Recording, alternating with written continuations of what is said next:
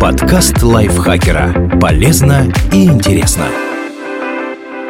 Всем привет! Вы слушаете подкаст лайфхакера. Короткие лекции о продуктивности, мотивации, отношениях, здоровье, в общем, обо всем, что сделает вашу жизнь легче, проще и интереснее. Меня зовут Ирина Рогава, и сегодня я расскажу вам про психологические причины, которые мешают похудеть.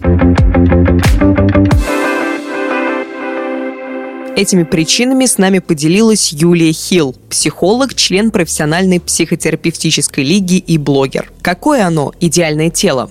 По мне, так здоровое, говорит Юля. И неважно, сколько в нем килограммов, есть ли живот и целлюлит. Я от души радовалась, когда некоторые компании стали использовать в качестве моделей реальных мужчин и женщин. Радовалась из модели плюс сайз, из обычных людей, которых наконец-то освободили от навязанных жестких стандартов. Но иногда для здоровья надо и похудеть. Фитнес-зал трижды в неделю, личный тренер, подсчет калорий, экзотические диеты и нулевой результат. Порой мы бессознательно наделяем свой лишний лишний вес иными смыслами и значениями, чем просто килограммы, от которых надо избавиться. И в такой ситуации надо бежать не к тренеру, а к психологу, иначе похудеть не удастся никогда. Вот пять примеров из жизни, которые объясняют, почему вы не теряете вес, несмотря на изнурительные тренировки и строгие диеты. Запрет на сексуальность. Марине 32. Все вокруг говорят, что пора замуж и детей. Но Марине стыдно знакомиться. Кто меня такую полюбит? Вздыхает девушка, усердно перебирая ногами по беговой дорожке на пути к образцовому телу.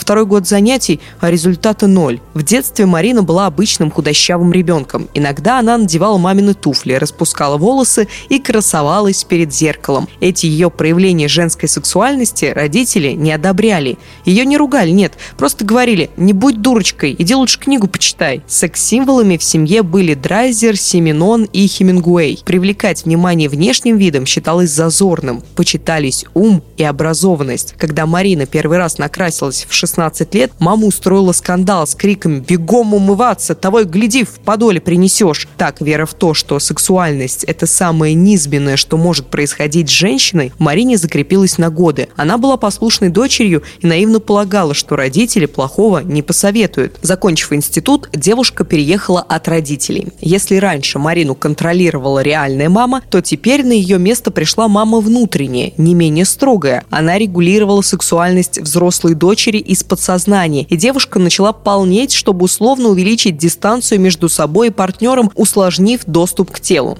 Что происходит? Марина подсознательно не хочет худеть, потому что боится быть привлекательной. С детства ей внушали, что внимание противоположного пола опасно. Повышенный интерес мужчин и секс, как естественное продолжение душевной близости, наделялись волшебной силой, которая могла в одночасье загубить жизнь дочери, разрушить карьеру, помешать самореализации, то есть сделать дурочкой. Учеба и усердный труд – вот что по правилам этой семьи превращает девочку в настоящую женщину. Лишний вес Марины встал на страже интересов семьи. Он превратился в защиту от посягательств на тело девушки, от ее нереализованных сексуальных фантазий и даже от рождения детей. Безусловно, здесь также присутствует отвержение своего тела как части себя, возможно, той части, которая в тайне от родителей мечтает о запретном. Кстати, часто следствием набора веса становятся не только родительские запреты на выражение сексуальности, но и пережитое в детстве сексуальное насилие. Что делать? осознать, что есть запрет на выражение сексуальности. Осознание и обозначение проблемы – это всегда большой шаг на пути к внутренней свободе проанализировать историю запрета, откуда и когда он появился, в связи с какими обстоятельствами, какие эмоции вызывает его нарушение, страх, чувство вины и стыда и так далее.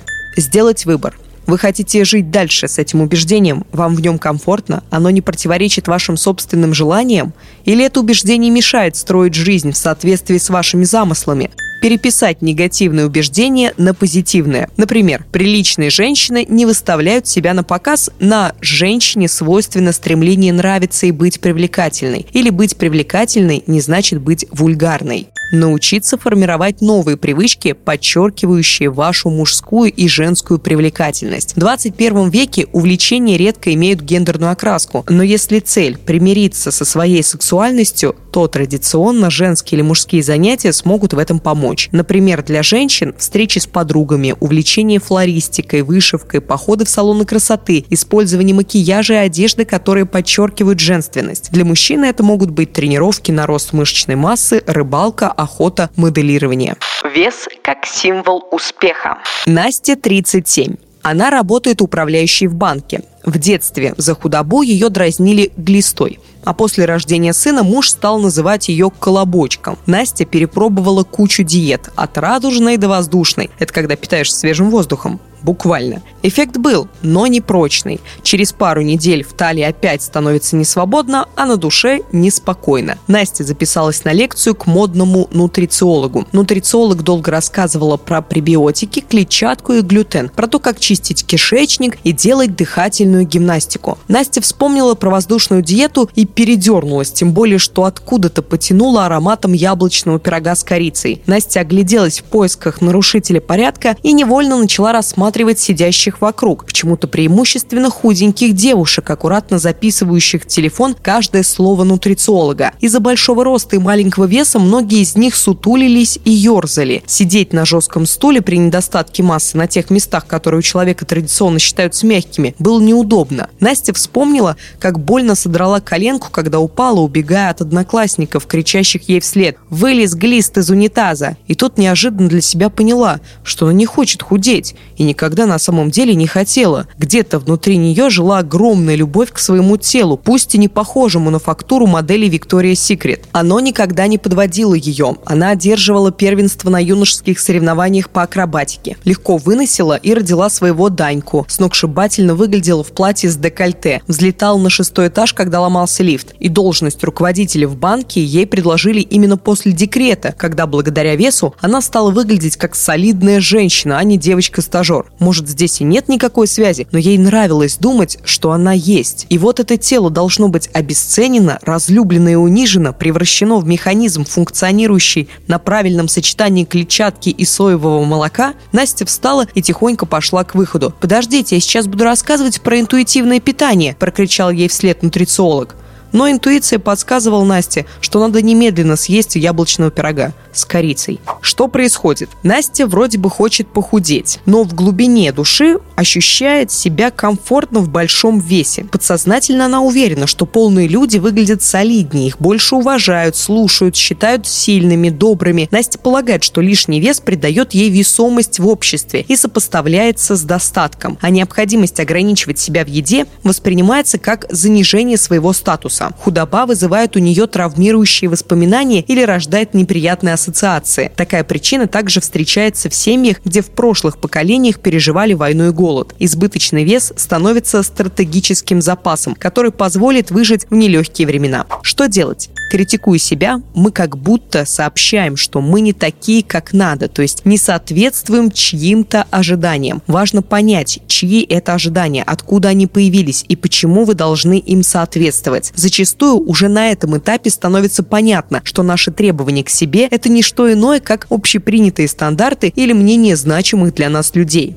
Проанализировать, что дает вам полнота, прислушаться к своему телу, вспомнить разные ощущения себя, когда вы были в меньшем весе или большем, как вы себя чувствовали, когда было хуже всего, когда вы находились в максимальной гармонии с собой подумать, как в вашей семье относятся к полным людям и в целом к еде. Возможно, приходилось нередко слышать от мамы. У нас в роду все женщины к 30 полнеют. Или ешь больше, а говори меньше. Вполне вероятно, что вы продолжаете семейный сценарий вместо того, чтобы жить собственной жизнью. Задать себе вопрос, за что вас действительно ценят люди. Если вы считаете, что полнота подчеркивает ваш статус, вашу солидность, но при этом отчаянно хотите избавиться от лишних килограммов, найдите вдохновляющие примеры людей, которые стали лидерами, несмотря на худобу. Что еще может стать для вас символом силы и солидности? Одежда, очки, прическа. Что может прийти на смену лишнему весу из этих вещей? Конфликт лояльностей. Никите 25. И 125 килограммов на весах. Он занимается с тренером уже год, не ест жареное, соленое и сладкое, молочное и жирное, но вес сдвинулся лишь на 5 килограммов. Никита всегда очень любил маму, и бабушку очень любил. Если его спрашивали, кого ты, Никитка, больше любишь, он убегал, потому что мама и бабушка постоянно ругались, и признаться в одинаковой любви к обеим означало обидеть каждую. В детстве Никита тяжело заболел воспалением легких. Мама, вечно занятая на проектах, болезнь упустила. Никита попал на скорой в больницу и вышел оттуда, как говорила бабушка, краши в гроб кладут. Именно тогда бабушка забрала его у мамы за город на свежий воздух и козье молоко. Бабушка ругала маму, что та ребенка совсем забросила из-за своей работы жизни не видит, а Никита по маме скучал. Бабуля подавала на завтрак кашу на неснятом молоке, щедро намазывала ломоть хлеба сливочным маслом, варила куриный суп с золотистой пленочкой жира сверху и взбивала облака картофельного пюре. На полдник всегда был тягучий густой кисель. «Ешь все, а то здоровье оставишь на тарелке», – ворчала бабушка.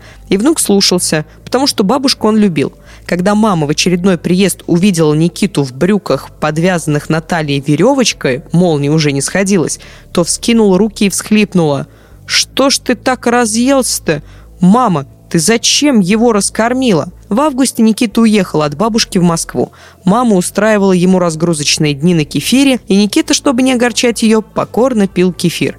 Никита вырос, но назвать себя подтянутым никак не мог. Такое впечатление, что бабушкины каши, кисели и супы остались с ним навсегда, как символ ее заботы и любви. Что происходит? Никита стал жертвой конфликта лояльности. В ситуации, когда одинаково любимые мама и бабушка сражаются за титул лучшего родителя, принять сторону одной из них означало предать. Если бы Никита продолжил есть, как хотелось бабушке, он бы подвел маму. Если бы он стал терять вес на маминых кефирах, он бы признал, что бабушка Ловушка проиграла. Ловушка конфликта лояльности в том, что он не осознается. В человеке появляются как бы две части личности с разными моделями поведения. Их еще называют субличности. Одна следует правилу «здоровый ребенок должен быть упитанным». Вторая напоминает, что Пора бы перестать переедать и заняться спортом. Каждая из этих частей личности время от времени берет инициативу в свои руки, что приводит к неминуемому конфликту. Что делать? Главная задача – вывести конфликт на уровень сознания. Когда мы точно осознаем,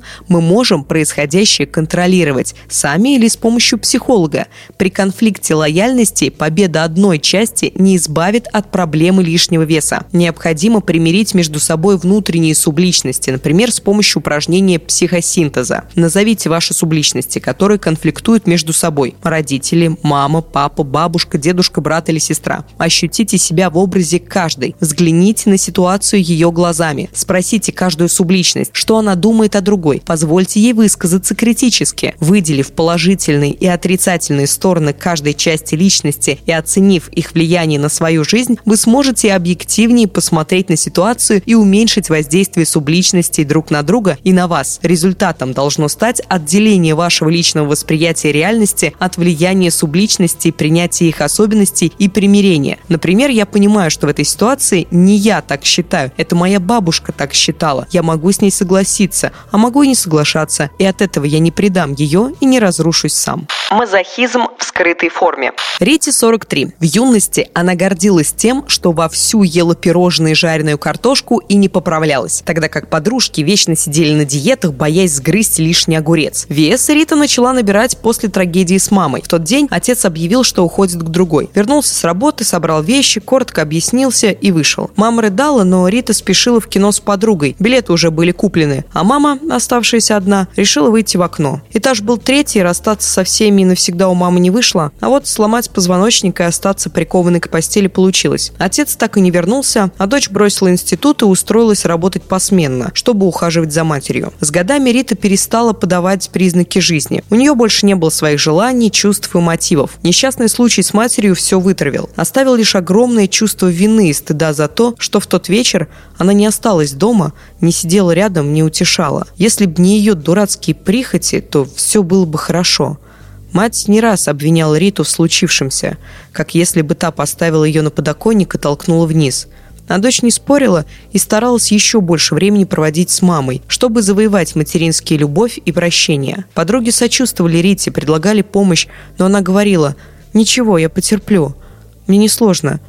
Ела мало, без аппетита, но при этом вес никуда не уходил. Что происходит? Маргарита испытывает чувство вины за некий недостойный поступок и обрекает себя на бесконечное наказание. Идет фиксация на ошибки, невозможность себя простить. Это скрытый мазохизм, не в узком смысле означающий сексуальную перверсию, а в широком – готовность и согласие причинять себе страдания.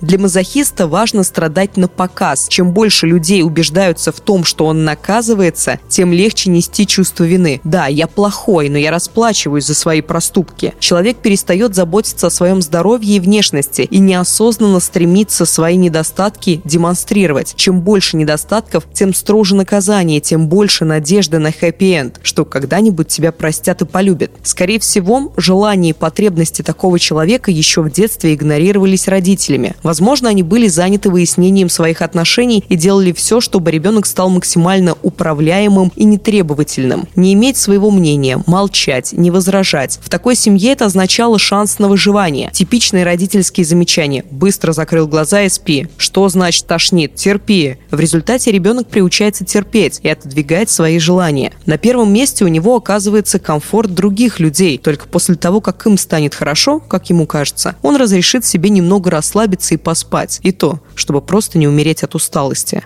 Что делать? Порой без участия психолога человеку сложно обнаружить взаимосвязь между переживаниями и поведением. Для людей, склонных к самонаказанию, служение другому – это своего рода зона комфорта, и оно становится смыслом жизни. Это принцип созависимого поведения. Один страдает, другой спасает. И они не могут друг без друга. Но если человек решит изменить свою жизнь и обратиться за помощью, то психолог направит совместную работу на формирование навыков выражения негативных чувств, умение говорить «нет» и на то, чтобы избавиться от желания нравиться всем. Целью психотерапии становится избавление от детского травматичного опыта и обретение уважения к себе, своим чувствам и желаниям. Страх болезни. Денису 47. Состоявшийся, обеспеченный мужчина стесняется своего тела как подросток. Он не просто большой, он огромный. Денис был единственным ребенком в семье. Его отец умер в возрасте 42 лет от рака поджелудочной. Мать много работала и до конца отрицала серьезность болезни мужа. Семья оказалась не готова к утрате. Если бы сын сразу понял, что отец так быстро уйдет, он бы больше общался с ним, делился историями, вместе гулял.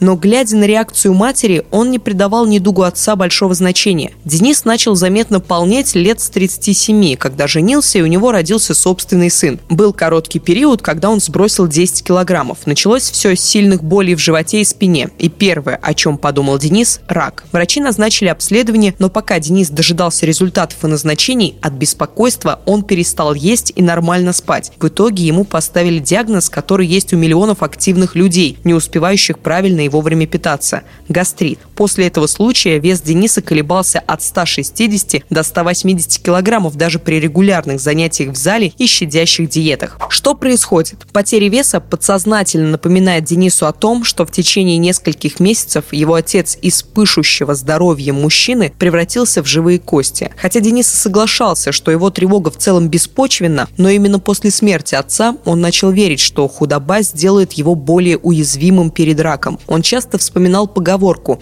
Пока толстый сохнет, худой сдохнет. Сильные предубеждения у Дениса были и по поводу облысения. Он не на шутку испугался, когда во время строгой диеты у него начали выпадать волосы. Его отец тоже лишился шевелюры после нескольких сеансов химиотерапии. Набирая лишний вес, Денис бессознательно пытался замедлить движение к смерти. Как правило, такие люди начинают полнеть после какой-то роковой даты – смерти или болезни значимого человека. Денис неосознанно отождествляет себя с отцом и пытается избежать его участи, превращая килограммы в подушку безопасности. Что делать? Когда мы оказываемся в состоянии стресса, мозг автоматически анализирует предыдущий опыт и строит причинно-следственные связи, формируя ассоциации, которые в будущем помогут нам уберечься от реальной опасности.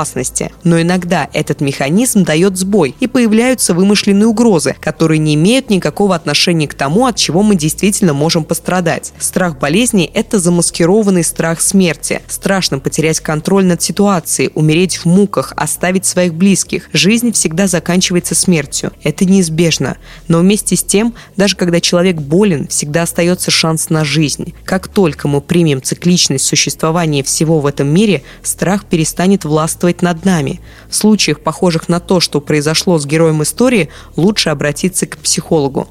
Самопомощь тут вряд ли будет эффективной. Нам часто кажется, что стоит изменить себя, как мы станем лучше, удачливее, любимее. Вот выучу китайский, сяду на шпагат, влезу в размер S и сразу докажу, что достоин любви. Но эта готовность отвергнуть самого себя, бесконечно оценивая и сравнивая, на самом деле ни на шаг не приближает к любви. Жизнь превращается в генеральную репетицию, на которой теряется ценность момента здесь и сейчас. Надо усердно поработать, и вот тогда заживу. А пока тяни носок, лучше тяни. К принятию себя можно прийти по-разному. Кому-то требуются годы мучительного самосовершенствования, пока не обретешь счастье в бицепсах, а потом поймешь, что счастье не в них вовсе. Кто-то, оказавшись на больничной койке, просит вернуть все как было и раскаивается, что не ценил. Кому-то удается встретить людей, которые смотрят не оценивающе, а с любовью и заботой, не пытаясь ничего менять, а наоборот, восхищаясь тем, что сам человек всегда считал изъянами. Все эти пути сходятся в одной точке, и когда оказываешься в ней, выдыхаешь свободно от того, что теперь не надо бежать изо всех сил до финиша. Чтобы быть счастливым, не обязательно вообще до него добегать, качая на ходу мышцы, сбрасывая килограммы и изучая китайский. Достаточно просто быть. Спасибо большое, что вы слушали, дослушали этот выпуск. Надеюсь, он был для вас полезен. Если вы нашли какие-то психологические причины, которые мешают вам похудеть в этом подкасте, то теперь знаете, как от них избавиться, что с ними делать. Надеюсь, эти советы вам помогут. Не забывайте ставить нам лайки и звездочки, благодарить нас этим самым образом, писать свои комментарии, делиться выпусками со своими друзьями в социальных сетях. Также заходите в наш чат подкастов лайфхакера, ссылочка будет в описании. Забегайте, мы там всем рады, и вам тоже будем рады, будем с вами весело общаться. Я на этом с вами прощаюсь. Пока Пока-пока. Подкаст лайфхакера. Полезно и интересно.